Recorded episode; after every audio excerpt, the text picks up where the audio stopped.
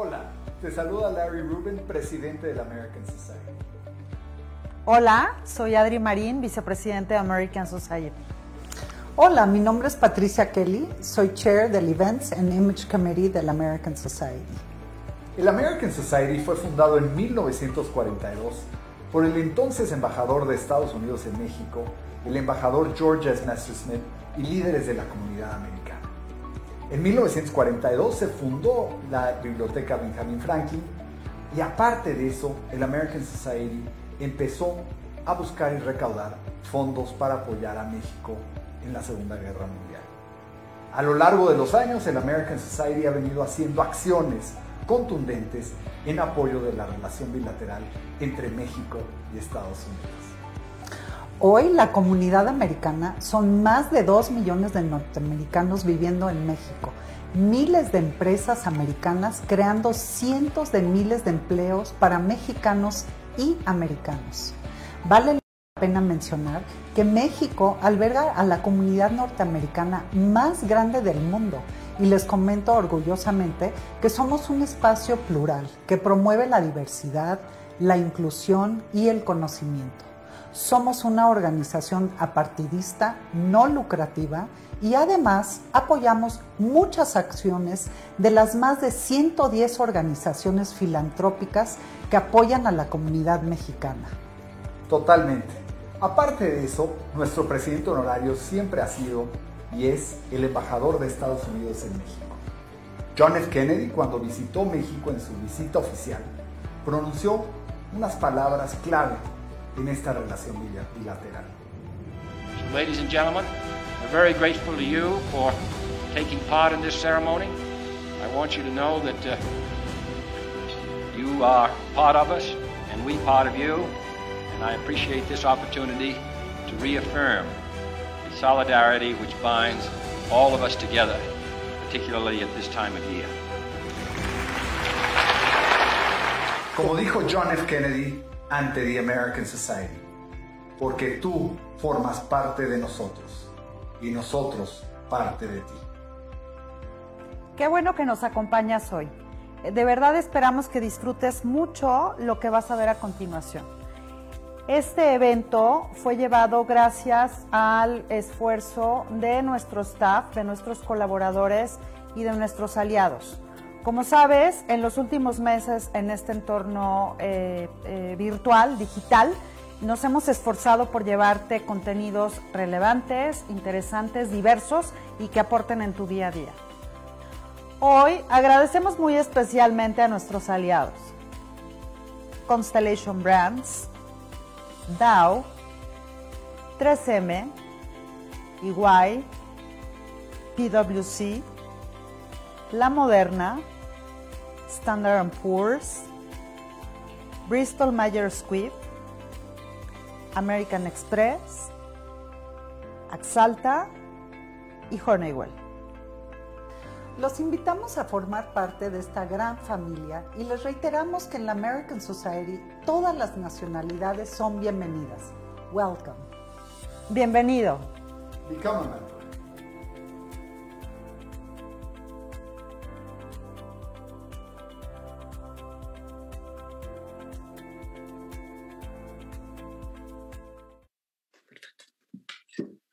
Hola, buenas tardes, bienvenidas y bienvenidos a este nuestro segmento semanal de eh, los jueves, nuestro Home World. Y el tema de hoy es proceso penal en México. Y bueno, les platico que cuando existe un delito, la persona víctima u ofendida es la principal afectada. Por esta razón, el nuevo sistema de justicia penal fortalece sus derechos. Ante antes, los procesos penales se realizaban por escrito. Y bueno, una de las ventajas más grandes es que hoy en día toda la información se presenta en audiencias orales y públicas, en las que ambas partes exponen sus declaraciones. Pero bueno, para ilustrarnos sobre este tema tan sensible y tan complejo, esta tarde nos complace mucho y nos sentimos muy honradas, Cristina y yo, eh, con la presencia de nuestro invitado, el maestro Rodolfo Félix Cárdenas. Eh, bienvenidos, Rodolfo. Cristina, como siempre, pues aquí estamos, ¿verdad? Y, bueno, si me permiten, voy a leer un poco del muy extenso este, eh, currículum y biografía del maestro Rodolfo Félix Cárdenas, quien es abogado egresado de la Escuela Libre de Derecho con mención honorífica con más de 25 años de práctica profesional en materia penal. Realizó eh, estudios de especialidad en ciencias penales en la División de Estudios de Posgraduado, de posgrado, perdón, de la Universidad Nacional Autónoma de México. Realizó estudios de Derecho Penal parte general y parte especial en la Universidad de Salamanca, España.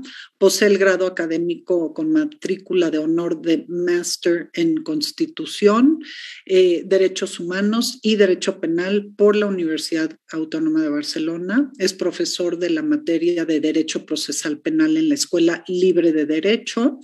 Y bueno, nos platicaba que hoy inició, se, se reintegró con, uno de los cursos que ya nos platicarás, este, Rodolfo, que estás dando en la Libre de Derecho.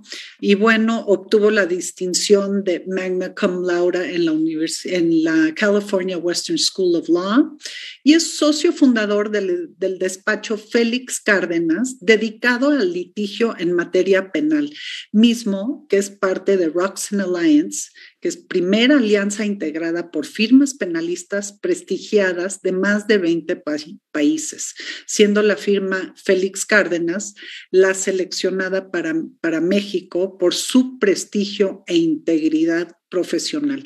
Y creo que, Cristina, creo que esto fue una quinta parte de, de la gran biografía y este currículum de, de Rodolfo, pero te dejo la palabra. Estás en mute.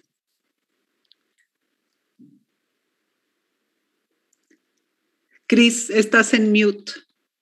Hello, querida. Hola, perdón. Eh, hola, Rodolfo, ¿qué tal? Eh, bueno, ya estamos y bueno, para, para agregar alguna información importante en tu currículum, pues eh, es coordinador y profesor de la especialidad en, en, en, sistema acusatorio en México, en la Escuela Libre de Derecho Ciudad de México, miembro de la Barra Mexicana del Colegio de Abogados AC, miembro de número de la Academia Mexicana de Ciencias Penales AC, ex procurador general de justicia del Distrito Federal, hoy Ciudad de México, consejero en el Consejo Consultivo de la Procuraduría General de Justicia del Distrito, del Distrito Federal, hoy también Ciudad de México, y bueno, ha recibido capacitación en el sistema acusatorio en diversos países como Chile, Colombia, Estados Unidos. Y bueno, Rodolfo, yo creo que podríamos todavía tomarnos esta hora para hablar de tu amplia experiencia, pero también de tu de, todo el conocimiento que has ido acumulando a través de los años y creo que, que bueno, México eh, necesita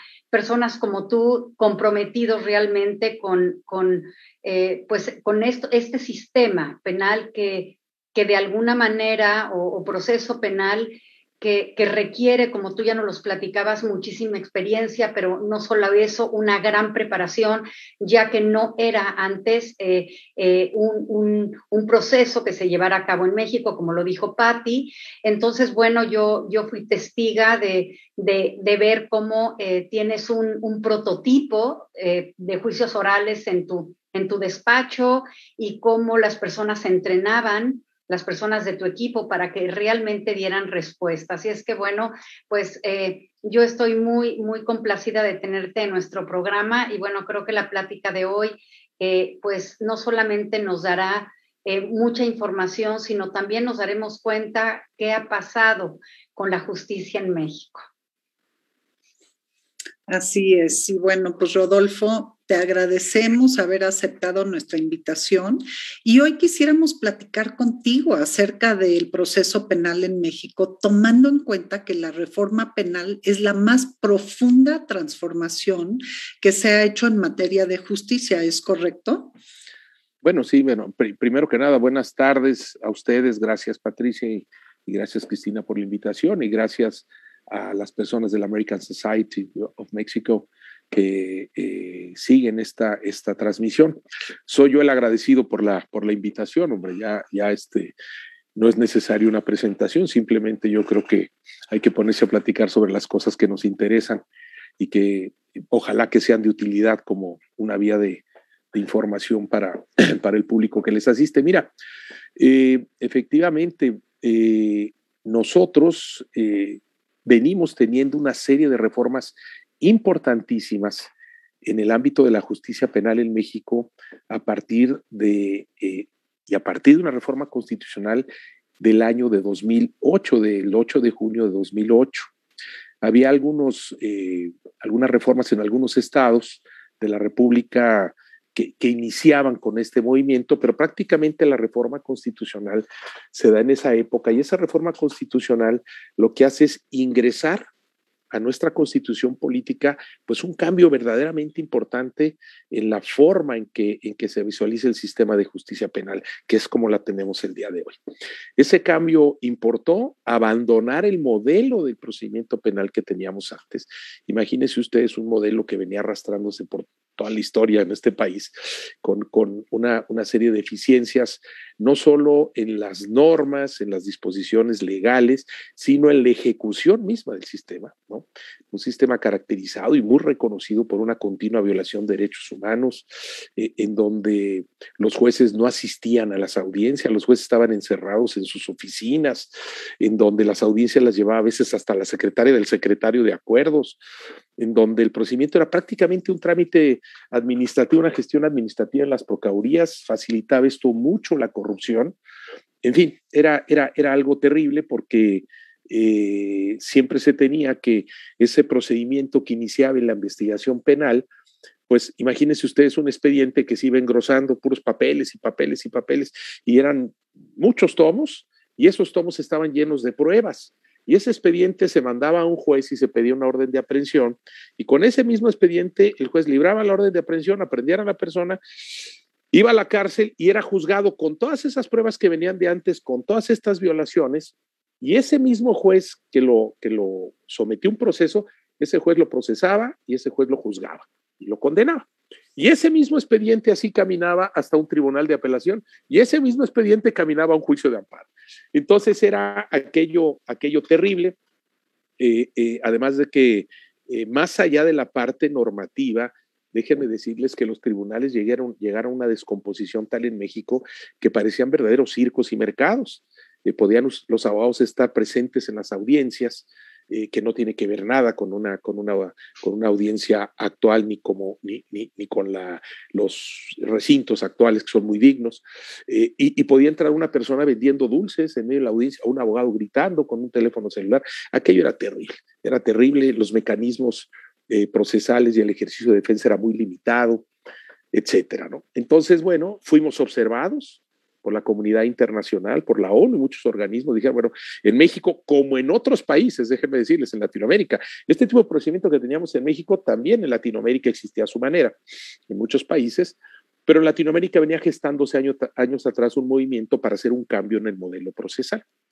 Entonces nosotros fuimos observados y, y con absoluta seriedad y con absoluta razón, y eso motivó que en la época más o menos del presidente Fox, se empezara a, llevar adelante este movimiento y se empezaran a generar documentos de proyectos, de iniciativas de reforma a la Constitución, de crear un código eh, federal de procedimientos penales con un modelo de proceso distinto, de proceso penal, en fin, una serie de, reformas, eh, incluso desde ese entonces eh, yo participé en algunas reuniones en donde se empezaban a discutir estas cosas.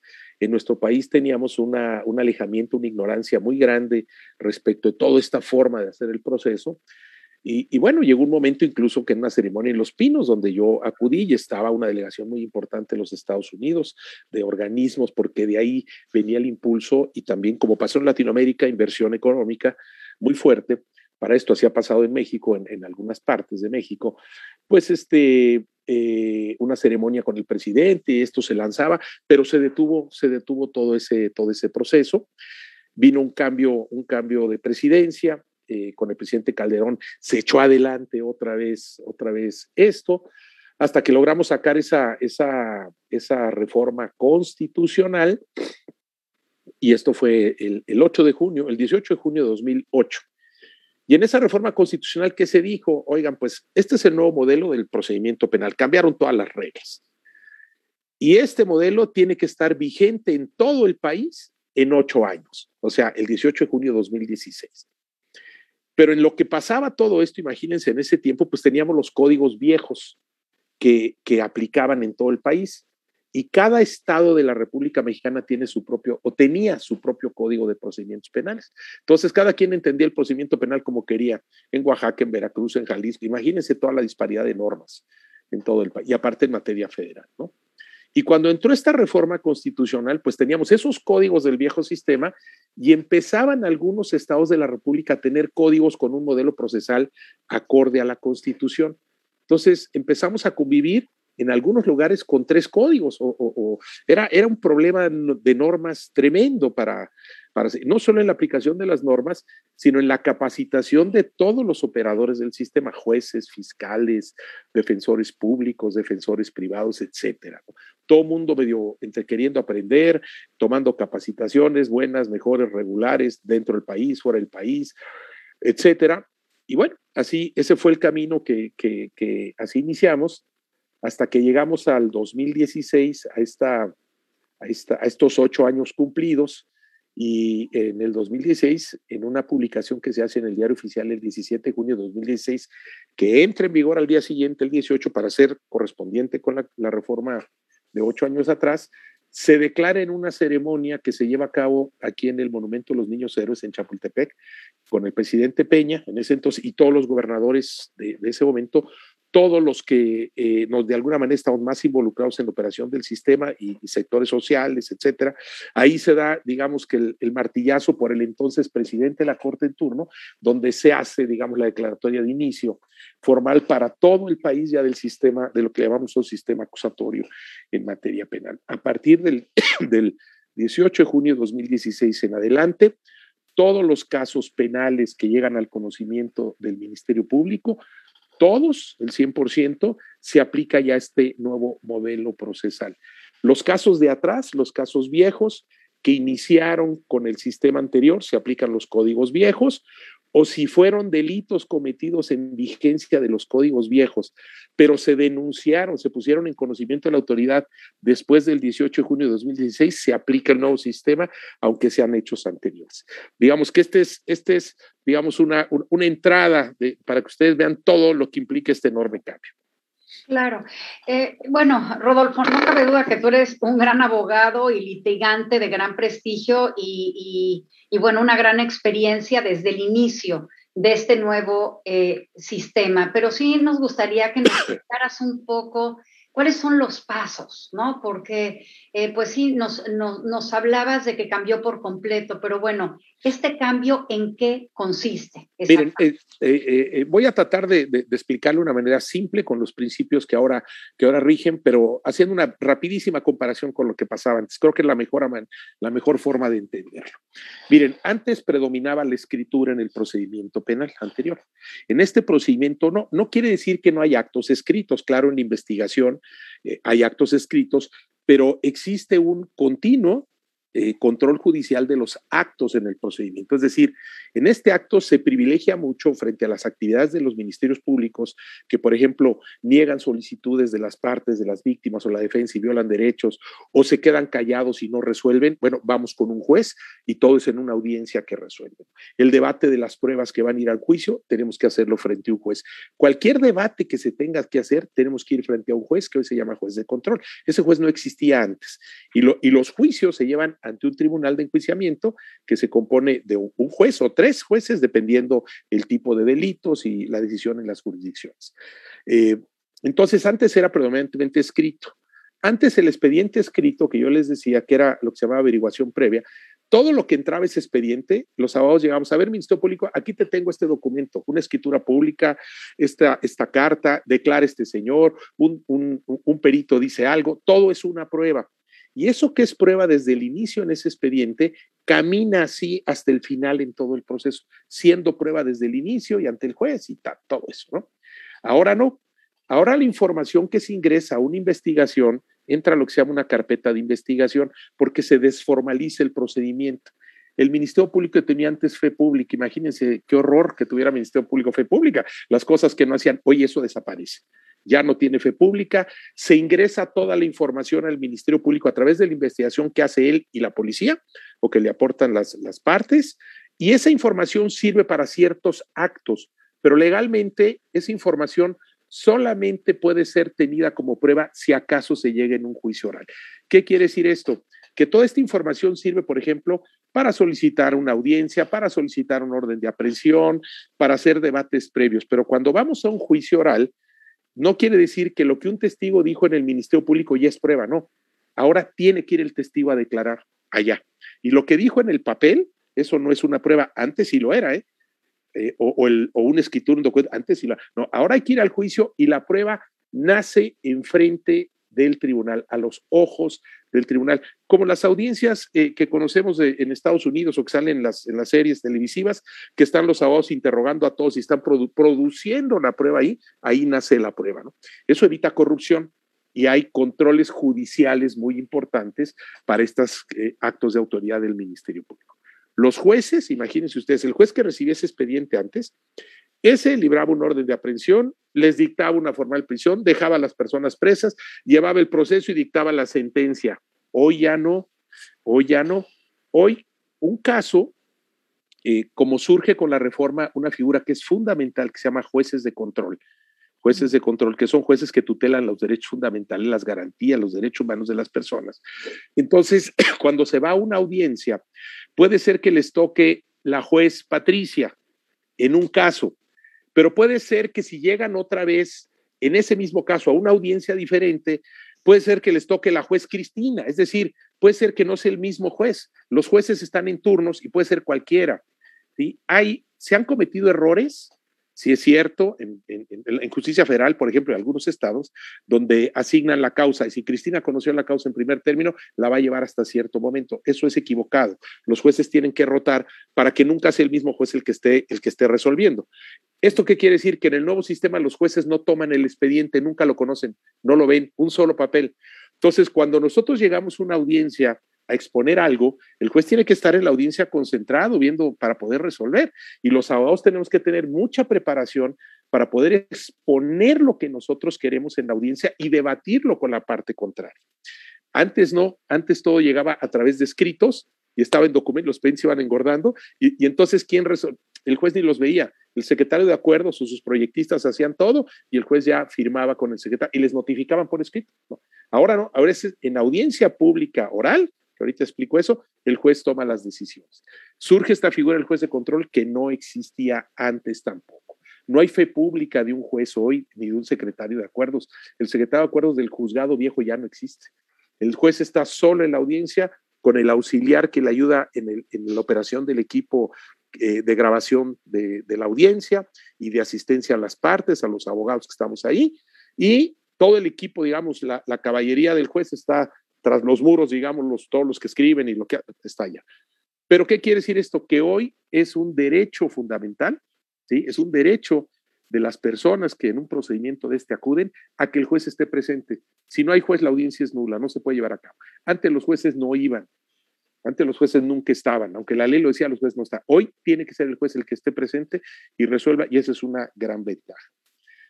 Las audiencias que es eh, eh, eh, en este modelo lo que se, se prevé que, que, existan para el control de todo este tipo de actos, pues son orales y obviamente se desarrollan públicamente, son públicas y son orales. La publicidad que implica, pues la publicidad permite que la sociedad pueda entrar a ver las audiencias. eso es ejercer un control social, es ver cómo están trabajando nuestros jueces a los que les pagamos, nuestros fiscales a los que pagamos, nuestros defensores públicos o cómo están las partes trabajando. Cualquier persona se puede meter a cualquier audiencia. Esa es la regla, eso es, salvo limitaciones que la ley prevea. Tenemos limitaciones en ley, por ejemplo, una audiencia reservada por cuestiones de, un menor que ha sido víctima de un hecho delictivo, pues ahí se reserva la audiencia y no entra el público, nada más están las partes por, dar un ejemplo muy fácil de entender, ¿no?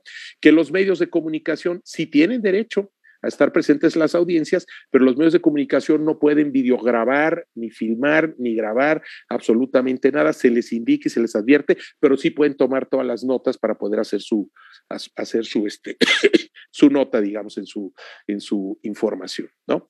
Entonces, eh, llegamos a recintos que son eh, juzgados, recintos judiciales salas como las que ven en las películas, eh, muchas de ellas, más grandes, más chiquitas, más bonitas de un lado que otras, pero al fin y al cabo extraordinariamente dignas. Normalmente los jueces están togados, las partes nos dirigimos con mucho respeto a los jueces. Antes había una gran descortesía con los jueces. Eh, eh, eh, ahora las partes se ponen de pie frente a los jueces. Es un diálogo, ya no es esa pelea de mercado, ahora es un diálogo jurídico técnico. Las personas que están en el público no pueden hablar. El que habla prende un celular, algo inmediatamente sacado de la audiencia. Existe un enorme control y existe un formalismo en las audiencias muy importante.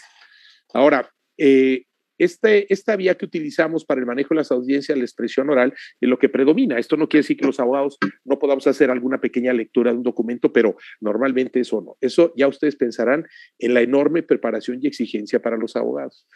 De hecho, hasta en la manera en que nos vamos a expresar. Cristina conoce, conoce muy, bien, muy bien de estos temas, ¿no? Para, para irlo haciendo. Además de esto, se exige que las audiencias sean concentradas y que sean continuas. Es decir, los debates se tienen que llevar en una sola audiencia, preferentemente, ¿sí? De manera continuada hasta terminar el debate. ¿Qué vengo yo a discutir con usted, señor juez, un tema de una prescripción de acción penal? El debate es hoy y hoy se termina. O si sigue mañana, porque está muy pesado, pasado mañana, pero es continua. Y no se puede interrumpir, salvo por causas que la ley prevea. No hay de que hicimos algo y vénganse en tres meses a ver qué resolvió el juez por escrito en papelito, ¿no? Todo es ahí. Entonces, e, esto tiene un, movimiento muy importante, eh, una continuidad y la contradicción que implica que las partes podemos, obviamente, oponernos a lo que dice la otra parte, eh, argumentar, interponer medios de impugnación, recursos, etcétera, ¿no? Y la inmediación que es fundamental, que exige necesariamente la presencia del juez en la audiencia. Entonces, si estos principios no se cumplen, las audiencias son nulas, son nulas. La, Corte ha empezado a emitir algunos criterios, por ejemplo, en casos cuando las personas recién, son puestas a disposición de un juez e interviene un juez en las primeras horas de la audiencia y luego continúa otro, lo que se llama audiencia inicial, había criterios de si se podía o no el cambio de juez. La Corte ya dijo que no, tiene que ser el mismo juez en esos casos. Entonces, eh, se está haciendo muy riguroso. El modelo procesal, el sistema, ha propiciado que en la Suprema Corte de Justicia de la Nación se abra una nueva época para la emisión de tesis y jurisprudencias del Poder Judicial de la Federación, porque estamos generando, apenas se está generando todo esto en el sistema judicial, ¿no? Es nuevo. Todos los viernes salen tesis y jurisprudencias y hay que estar muy al día con este tipo de cosas, ¿no? Digamos, eh, entonces, ya no es ya no es ese expediente de papel, ya no es que el juez no esté presente, ya no es que todo es prueba desde un inicio hasta el final, sino que la prueba se produce, eh, frente al tribunal, lo que el juez de control conoció, fíjense, esto es muy importante, ese juez que iba conociendo de inicio porque le veníamos pidiendo audiencias para que tutelara derechos, corrigiera aspectos, etcétera, ese juez va a llegar un momento en el procedimiento que va a terminar su función. Ese juez que conoció antes en el nuevo sistema ya no puede ser un juez del tribunal de juicio no puede integrar tribunal de enjuiciamiento, porque ha conocido debates previos, entonces, el Tribunal de Enjuiciamiento, que un juicio oral, nunca ha conocido nada del caso. El Tribunal de Enjuiciamiento jamás ha tenido contacto con los abogados ni con el fiscal en ese caso. Por eso es que nosotros oralmente presentamos el caso y se tiene que sostener el caso en un debate oral pues de una manera eh, importante. Les destaco la exigencia la preparación que tiene. y esto con los recursos de apelación es lo mismo. Entonces cambiaron todas las reglas y por consiguiente la exigencia para todos los separadores del sistema son muy grandes.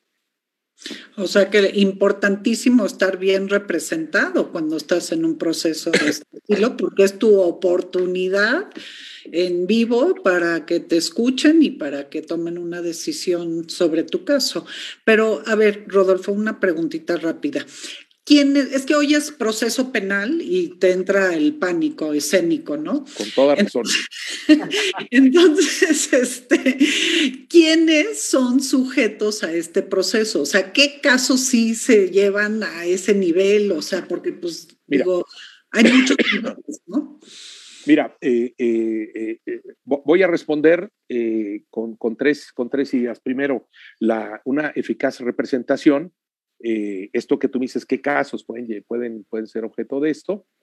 Y, y, consecuencias, ¿no? Y consecuencias de esto. primero, eh, cualquier hecho delictivo, cualquier delito que se cometa, ¿sí? Puede llegar, y necesariamente al ser delito, eh, puede llegar a una investigación de carácter penal, ¿sí? Y siendo una investigación de, de, carácter penal, pues puede tener eh, en el camino del procedimiento, pues digamos, una vía o de solución previa antes de llegar a un juicio oral, porque hay lo que se llaman las salidas alternas, posibilidades de negociar los casos en la vía penal, hay distintas figuras para hacerlo, eh, o bien llegar a un, a un juicio oral. ¿no? Cualquiera que sea la vía que se tome, eh, se tiene que contar con, con, una preparación con los abogados que, que intervienen, porque puede ser, oiga, pues vamos a utilizar esta vía, pero si no se sabe operar, no quiere decir que nada más porque la vía la prevea la ley, el juez ya la va a conceder.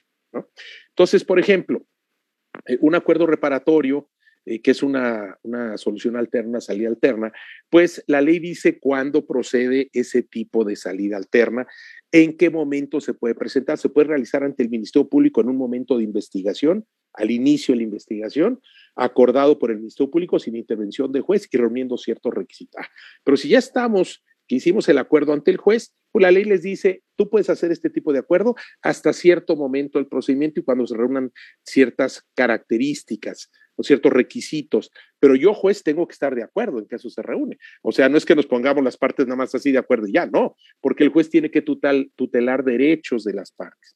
Y no se olviden que hay víctimas, ¿no? Esto no solo es del, del, del imputado, sino también y principalmente eh, este tipo de, o las salidas alternas, pues siempre tienen como una parte muy central eh, escuchar a la víctima, ¿no? Y, y, la víctima puede oponerse, sobre todo, esencialmente cuando los temas de reparación del daño no están verdaderamente satisfechos. Porque hay ocasiones en que el hecho delictivo, pues realmente esto con la, con la reparación del daño no, no tiene mayor sentido, a lo mejor echar a andar todo el aparato de justicia penal hasta, hasta un juicio, eh, eh, cuando las cosas no son, no son mayores. ¿no? En otras cosas, hasta los mismos jueces pueden oponerse y decir que no. También hay otra, hay, otra vía para terminar el proceso penal. Hay, hay una forma de terminación anticipada. Eso se llama procedimiento abreviado. En el procedimiento abreviado estás en aquellos supuestos en que la persona que es la imputada acepta, conociendo el derecho que tiene a ir a un juicio oral, acepta renunciar al juicio oral, acepta los hechos que le va a imputar el Ministerio Público, o sea, por los que le va a acusar el Ministerio Público, o sea, acepta la responsabilidad con las pruebas que tiene el Ministerio Público. Y ese procedimiento abreviado lo que implica es un procedimiento muy rápido y muy expedito, en donde el beneficio que va a tener esa persona es una reducción de la pena dependiendo de las circunstancias. Imagínate, por ejemplo, que se diga, a ver, eh, una persona está acusada eh, de un delito de 8 a 20 años de prisión, ¿no? Y está acreditado el hecho delictivo que él cometió, ya está en la cárcel privada de libertad.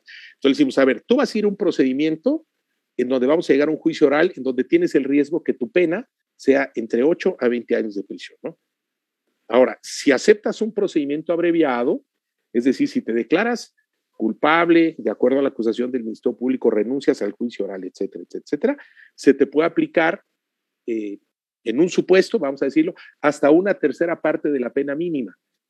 Entonces, ya no te vas de 8 a 20, sino te quitan, una, eh, eh, te, hacen una rebaja más bien, no aplicar, sino una rebaja de hasta un tercio de la pena mínima. Entonces te quitan la tercera parte de 8 y entonces a lo mejor puedes estar en una condición de pena que vas a cumplir en la cárcel, pero ya no vas a, ya no tienes ese enorme riesgo de ir a un juicio oral para una, una consecuencia que pudiera ser mayor. E, esto es muy común en estos sistemas, es muy común en estos sistemas, el, procedimiento abreviado, y eh, esto no desgasta el sistema y mucha gente, mucha gente eh, que sabe que efectivamente está relacionada con estos hechos y cuando entiende que, que, que, no hay manera y que su procedimiento claramente está en un gran porcentaje de una condena, van por un procedimiento abreviado. Entonces, ¿qué propicia esto? Una solución rápida del conflicto por esta vía. La persona va a sufrir una pena que se le va a imponer ciertamente, pero también viene viene por delante la reparación de daño a las víctimas. Entonces hay, hay formas de, ir terminando dependiendo, dependiendo de qué se trata. El procedimiento abreviado puede ser delitos de cualquier pena. Eh, eh, los otros dos hay ciertos requisitos que no permiten un alcance así, pero te estoy dando estas ideas de, cómo puede ir el procedimiento resolviéndose antes de llegar a un juicio oral. O llegar a un juicio oral si no hay arreglos, si el caso lo amerita, etcétera. Hoy públicamente, casos que son conocidos de personas que están siendo procesadas, hechos públicos, eh, algunos casos han llegado a arreglos con la, por ejemplo, con la Fiscalía General de la República, otros no, y están en procesos para ir a un juicio oral, por ejemplo. Oye, eh, ¿y realmente los criterios que se toman para continuar este proceso o no son equitativos o, corresponden realmente a la situación muy, particular, porque de pronto sí se habla de muchos casos expuestos públicamente donde os están alargando, donde hay una serie de cosas que no proceden. O sea, hemos escuchado muchísimo acerca de eso. ¿Qué nos, qué puedes decir, Rodolfo? Mira, eh, eh, a mí me parece que existe mucha desinformación, Cristina, y, y, también existe mucha falta de cultura jurídica en este país nuestro, no como en otros, ¿no? Entonces, ciertamente luego se plantean cuestiones que son públicas y dicen cosas que no son o que no son, que sucedieron, pero no son como sucedieron. Entonces, por eso están los jueces, e, estos jueces. Eh, no es, por ejemplo, que el Ministerio Público diga en un procedimiento abreviado que tiene la facultad del Ministerio Público de otorgarlo. No es un derecho de la defensa ni del imputado, es, es, es algo que el Ministerio Público otorga, sí o no.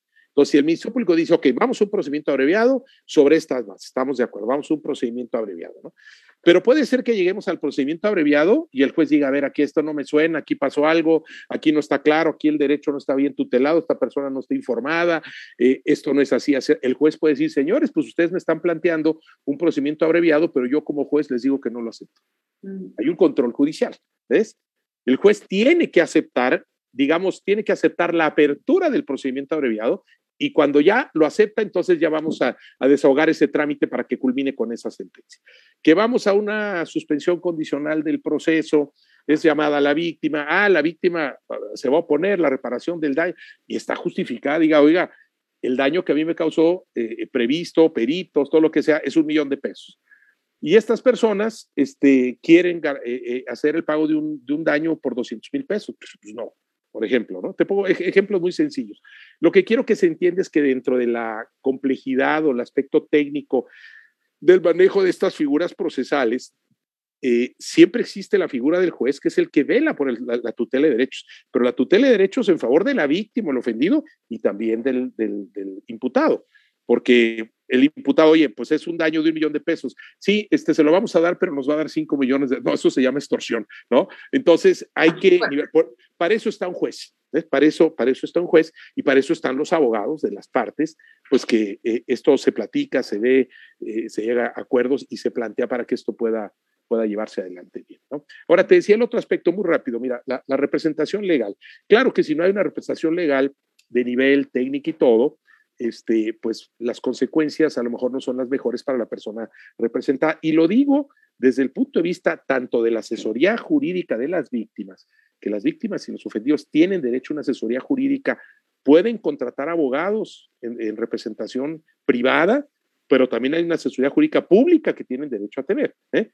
Por otro lado, el Ministerio Público pues entiende que debe tener un cierto estándar de calidad para poder hacer una correcta este, eh, digamos, representación de la sociedad, ¿no? Y la defensa, pues, tiene que tener un cierto estándar de conocimientos, de, capacidades en cuanto al sistema para saber operar y, velar que se protejan los derechos de su representado. ¿Qué sucede?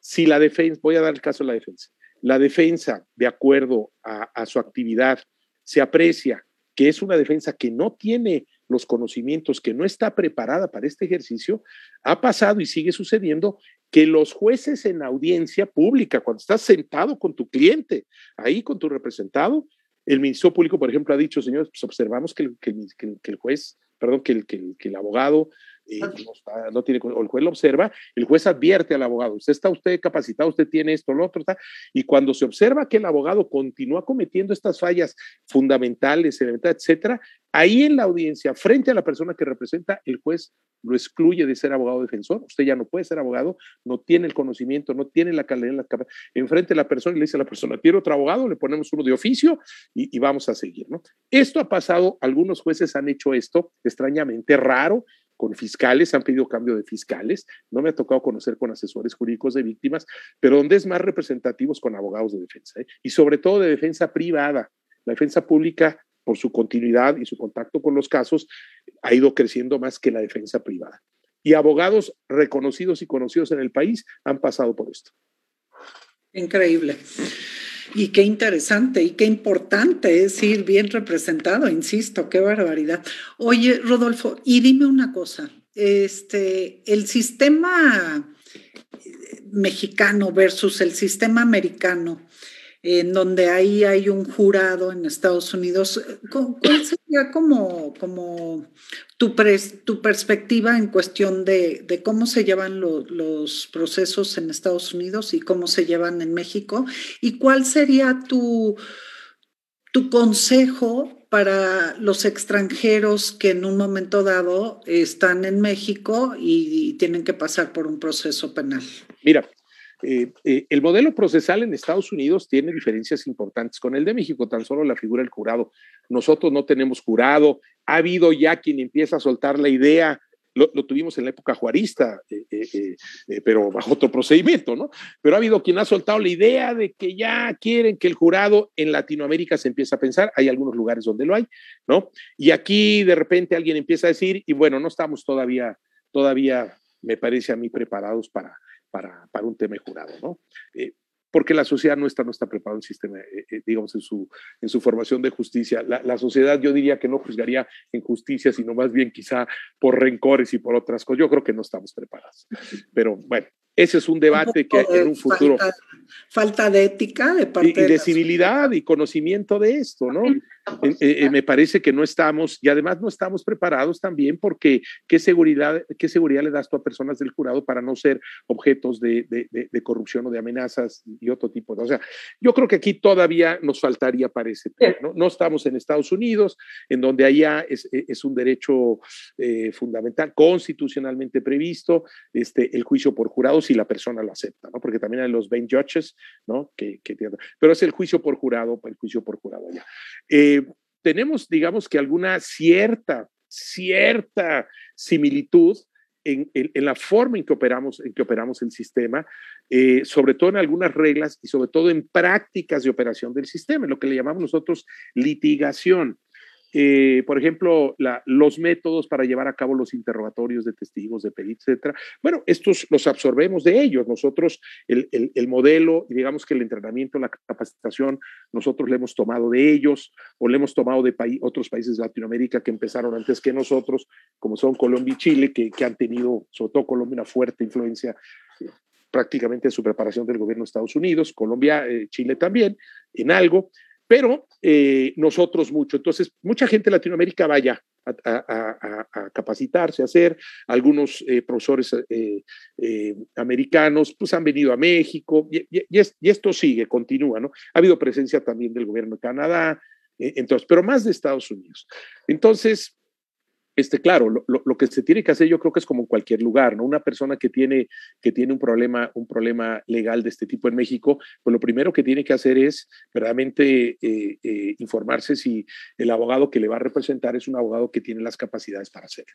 E, eso, y eso es difícil, es como el médico, ¿no? El médico va a representar realmente, es el médico que me dicen tiene las capacidades. Y lograr esto, pues quizás se logra mucho a través de, preguntar a través de la embajada, qué, qué abogados se conocen, o, o del foro o a través de firmas corporativas, por ejemplo, empresarios, digamos, inversiones americanas, voy a decir, aquí en México, eh, están con firmas, eh, con firmas de, eh, corporativas de abogados muy grandes, firmas muy conocidas, incluso algunas con inversión hasta, hasta americana, etc. Entonces ellos dicen, ah, pues nosotros hemos trabajado con este abogado, con este o con el otro y demás.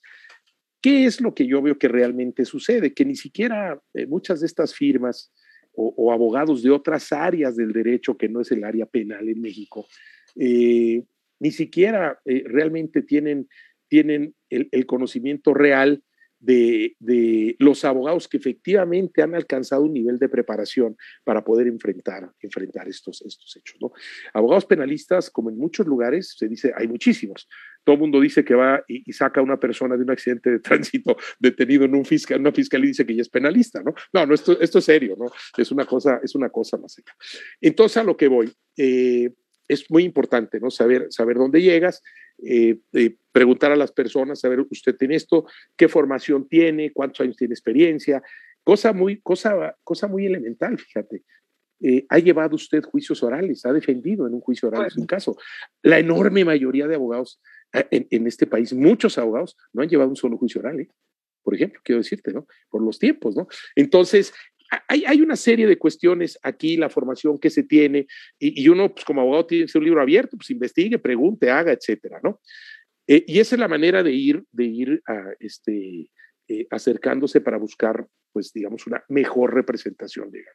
Yo diría no casarse con el primero, salvo que veramente exista una convicción, una buena recomendación, escuchar dos o tres opiniones para, para ver realmente en dónde, en dónde deciden ellos. Eh, claro. Oye, eh, Rodolfo, ¿y no hay una cédula que te avale que sí has llevado a cabo este tipo de procesos? Porque, bueno, yo le puedo preguntar a la persona, pero no hay todavía una mira, que te avale. No, no, a ver, mira, eh, no, te, no hay una cédula que te diga este abogado llevado, ha llevado estos procesos. Lo que, lo que existe es, lo que existe, lo que, lo que se ha hecho es, este, eh, a través de, a través de algún, por ejemplo, a través de una institución que fue de gobierno, que ya desapareció y que estuvo encargada de la implementación del sistema de justicia penal en México, que nosotros le poníamos como CETEC, así le conocíamos, que era la Secretaría Técnica para la, para la implementación del sistema de justicia penal en México. Ahí se idearon un examen para que accediera la gente examen, para teniendo conocimientos mínimos, te certificaba CETEC. Pero eso no te asegura que, tampoco tú tengas. Porque yo me aprendo, yo me aprendo, yo siempre pongo este ejemplo, me aprendo el libro de Baldor de matemáticas, yo que fui muy malo en las matemáticas, y así me pasó y pasé en la preparatoria mi, mi, mi, este, clase de, de, álgebra, no sé qué era, ¿no? pero porque yo tenía una memoria para aprenderme los números, pero no porque razonara. Entonces ya, ya no es así esto. Entonces, tienes, eso no te asegura. Entonces, tú ya has dicho, ah, pues ahí tengo mi documento colgado.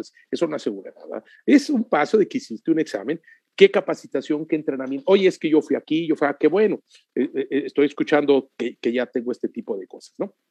Mira, por ejemplo, ahorita que preguntas. en la Escuela Libre de Derecho, que nosotros tenemos una especialidad en sistema acusatorio, hoy, hoy iniciamos la octava generación, ahí es una especialidad que dura un año. Y en esa especialidad está gente del país y extranjeros dando clase. Y nosotros cuando llegamos al final, los, los abogados, que hay de todo, ¿eh? de, jueces, fiscales, de todo, se examinan a través del método de la Escuela de Derecho, que es un examen oral de conocimientos entre un sínodo de tres abogados. Entonces, hacen un examen oral de conocimientos, tienen una calificación, y después van a hacer una simulación de juicio oral. Es un doble examen se presenta una simulación de juicio oral frente a jueces reales que nosotros traemos, jueces de distintos estados, que conducen los juicios reales y ellos presentan un juicio como si fuera un juicio real, con un caso que se les da. ¿no?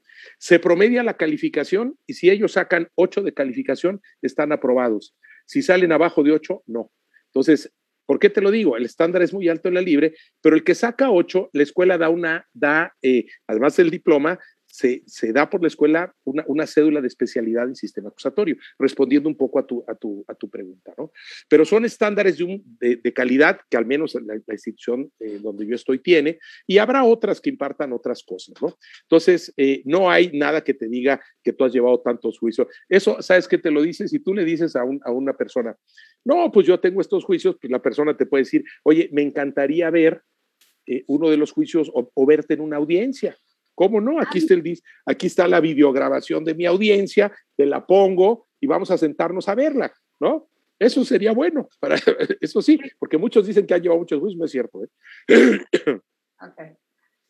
Y qué miedo, ¿verdad? Caer en manos de alguien que, que, no va a llevar tu proceso correctamente Este, y creo que pasa todos los días por desconocimiento de, de, tener a alguien de confianza. No hay como tener un abogado en la familia, pero para los que no tenemos un abogado en la familia, pues hay que, hay que estar con las antenitas paradas. Oye, Rodolfo, y dime una cosa, este, me imagino que haber sido procurador de la Ciudad de México fue, fue un cargo muy complejo en tu carrera. Y ese por un lado. Y por otro lado, ustedes, o sea, tú ya llegaste a un nivel que es como top, top. Eh, ¿Ustedes realizan ciertos casos pro bono o, o cuándo sí o cuándo no? ¿Cómo, es que un abogado de, de, tu nivel este, opera, digamos? Mira, te respondo lo primero. Eh, el, el, el, haber ido a la, a la Procuraduría, que fue una, una situación que la vida me puso ahí, ¿no? Porque yo siempre he sido un abogado que ejerce la profesión eh, litigando en materia penal esencialmente en defensa, pero también representando víctimas, ¿no? Pero las situaciones de la vida me pusieron ahí y, y, cuando a mí se me ofreció esta, esta situación, que además yo quiero decirte que la tuve que resolver en ese momento, en ese minuto, aquí no hay de que piensa y hagas de otra cosa, eh, la tuve que resolver en ese momento. ¿Qué pasó por la mente? ¿Qué pasó por la mente en mi cabeza? Te lo voy a decir en ese momento, ¿no? Eh, Ciudad de México es la ciudad que tiene más resonancia en el país en estas cosas. A partir de aquí se concentran todos los problemas y todo así muy grandes. Eh, es de una importancia trascendental y la importancia es tal dependiendo de, del manejo que tú le des como, como titular, lo, fuerte que hagas la institución, ¿no? Y por otro lado, pues este, yo me convertí en el primer abogado litigante que era, eh, era procurador general de justicia en la Ciudad de México. Entonces, eh, ese y otras circunstancias me llevaron, acepté, estuvimos un, tiempo ahí, eh, aprendí mucho porque aprendí la parte interna de, institucional y la parte de la, de la fiscalía, siendo cuando esencialmente mi vida profesional era el lado contrario. Eso obviamente entenderás que me ha fortalecido mucho también en mi formación profesional. Eh, y, y, ha, sido, ha sido para mí eh, eh, una gratísima experiencia, ¿no? Ahora, a mí me toca cuando, cuando yo estoy en la Procuraduría, cuando se empieza a hablar de todo esto, de este cambio, y cuando, cuando yo estoy en la Procuraduría, me toca instalar la, primer, la, única sala que existe en el Instituto de Investigaciones Jurídicas, en el, en el Instituto de Formación Profesional de la Procuraduría, construimos la sala de juicios orales. Yo la hice. Ahí está. Ese fue el aporte en esto que yo dejé ahí. Y ahí, ahí trabajan. Entonces salimos y a partir de que salimos, pues empecé yo mi vida de regreso a mi actividad eh, profesional, que yo tenía por ley que estar un año sin, sin realizar actividad profesional, eh, pero me dediqué entre que descansé y a preparar toda esta vuelta y tal, ¿no? Con todo esto del sistema. Bueno, el, el primer caso, el primer caso que yo llevé, este primer caso que yo llevé fue pro bono fue pro bono y a partir de ahí llevé otros más. Y hacemos defensa pro bono dependiendo, dependiendo eh, el momento, el momento y, este, y el caso, ¿no? Porque eh, en ocasiones, pues también eh, tenemos cierto momento de actividad que, nos tiene el tiempo ocupados. Y no podemos dedicarle el tiempo, porque cuando digo que lo atendemos pro bono, ¿qué ha sido? Pro bono ha sido para mi oficina que mi oficina ha pagado el 100% de todo lo que se necesitó en ese caso. Peritos, viajes, viáticos, alimentos, todo han sido casos en provincia. Fueron casos, casos, te los digo, que se llevaron en Oaxaca. El, primer caso incluso fue un caso que hizo un escándalo, un, este, un, caso muy bonito, muy sonado, etcétera. Es un caso que salió publicado y en un libro que ha hecho, eh, ha hecho mucho ruido, es un caso que se conoce mucho. Entonces, este, eh, claro que lo hacemos porque eh, pues yo soy un convencido, ¿no? De que, de que eh, en esto, pues uno tiene, es parte, es parte de la ética de una de formación de un abogado. La barra mexicana Colegio de Abogados a la que yo pertenezco tiene un área destinada especialmente a esto, destinada especialmente a esto, y, colegas, colegas nuestros, este, participan en, este tipo de casos. O sea, que en situaciones de este tipo se pueden acercar a la barra, como, como colegio de abogados. Te voy a poner el caso, la barra, la barra representó, por ejemplo, ya, eh, no voy a decir el continuo del caso, todo el mundo lo sabe, pero la barra representó el caso, de, el caso del colegio Repsamen, eh, representando a las víctimas, ¿no? Entonces la barra, a través de un, con la conducción principal de uno de mis colegas, gran amigo, eh, él, hizo la representación pero actuó la barra y así lo ha hecho en otros casos. Entonces sí se hace, eh, eh, no por todos los abogados, pero si hay algunos que en privado lo hacemos. Eh, Rodolfo, y bueno, pues ya de, de, ya de varios años de estar caminando este proceso penal, ¿qué tan confiable es o qué tan confiable es en la percepción de la ciudadanía? Mira, esa es una gran pregunta, Cristina, porque siempre, siempre se suele, cuando se habla del sistema de justicia penal, hablar mal y no hablar bien. Cuando ustedes escuchan las notas en los medios, siempre es para golpear al sistema y nunca es para hablar en favor del sistema. Y no se habla en favor del sistema pues porque se desconoce. Y es más fácil hablar en contra porque, ay, soltaron a fulano. Bueno, ¿y por qué lo soltaron? ¿Qué sucedió? ¿Quién falló? ¿No había de él? Etcétera, ¿no? Entonces, eh, el, sistema ha ido creciendo poco a poco, sí va creciendo, porque claro, imagínense ustedes cambiar de modelo procesal, de mentalidad abogado. Abogados quedaron fuera con este, con, ya fuera con este modelo procesal, otros están vías de irse y, mucha gente sigue, y sigo yo también, todos en formación con esto. Entonces, imagínense ustedes, eh, eh, si hablamos, hablamos de todos los que participamos en la operación del sistema, jueces, magistrados, fiscales, defensores públicos, privados, asesores, imagínense ustedes, ¿no?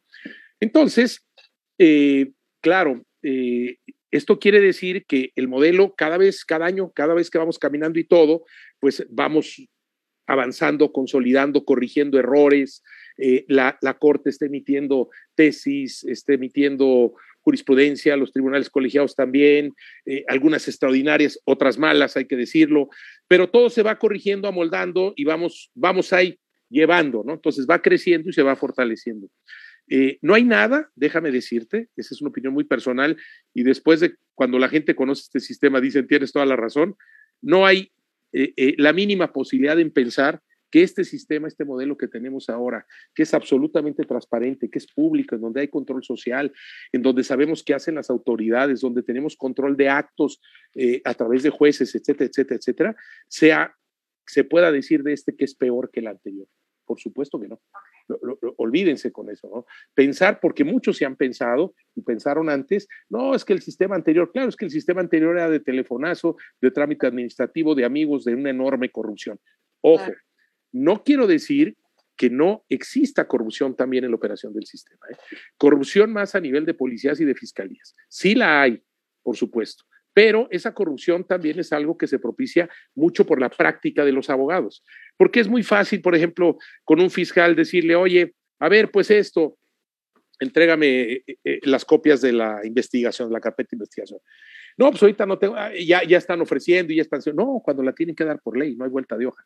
O tal cosa, ah, ah pues no quieres, voy con el juez para que el juez te obligue, ¿no?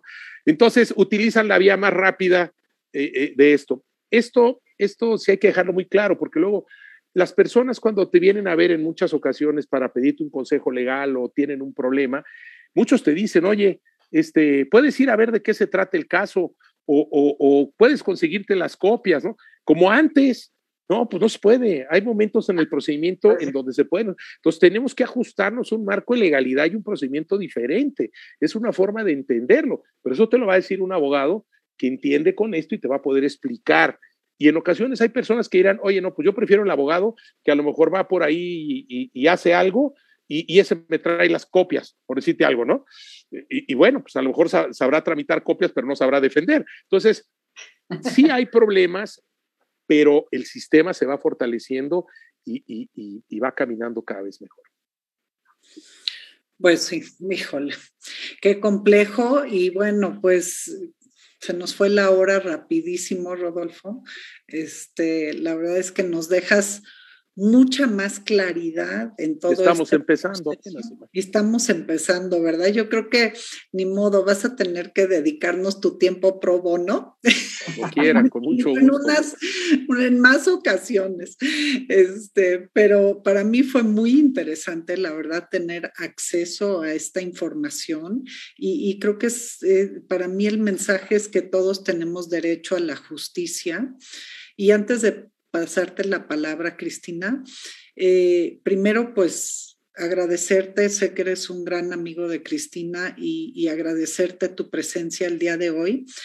Dos, eh, celebrar la vida contigo porque sabemos que eres un sobreviviente de, de, un proceso complicado del COVID y nos da muchísimo gusto verte el día de hoy con esa fuerza y con ese entusiasmo y con toda esta sabiduría que pues que queda para, para muchos años. Entonces, este, tu historia creo que es, es de motivación porque peleaste y luchaste y hoy te vemos aquí bien, sanito, y, y dándonos muchísima, muchísimos consejos y, abriendo nuestra mente en, en, sabiduría y en conocimiento en el tema penal de México.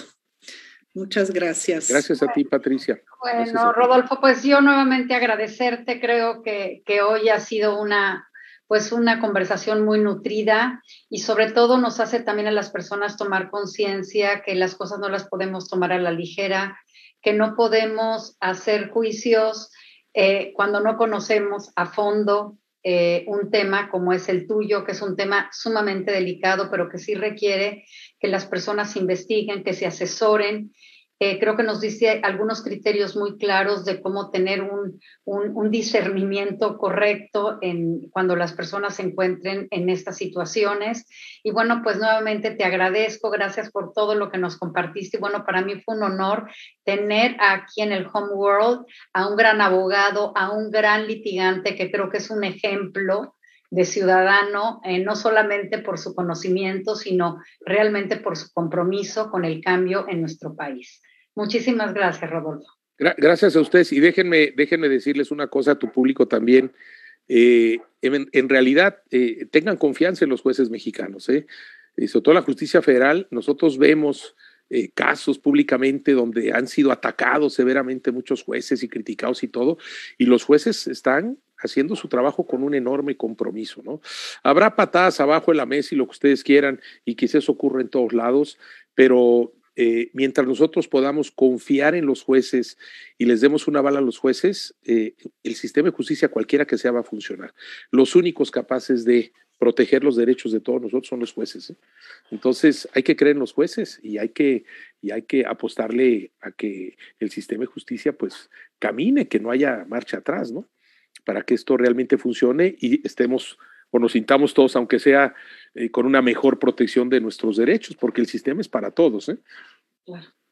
Muchas gracias y, este, me dio gusto verlas y saludarlas y gracias a, a las personas que nos hicieron favor de acompañarnos.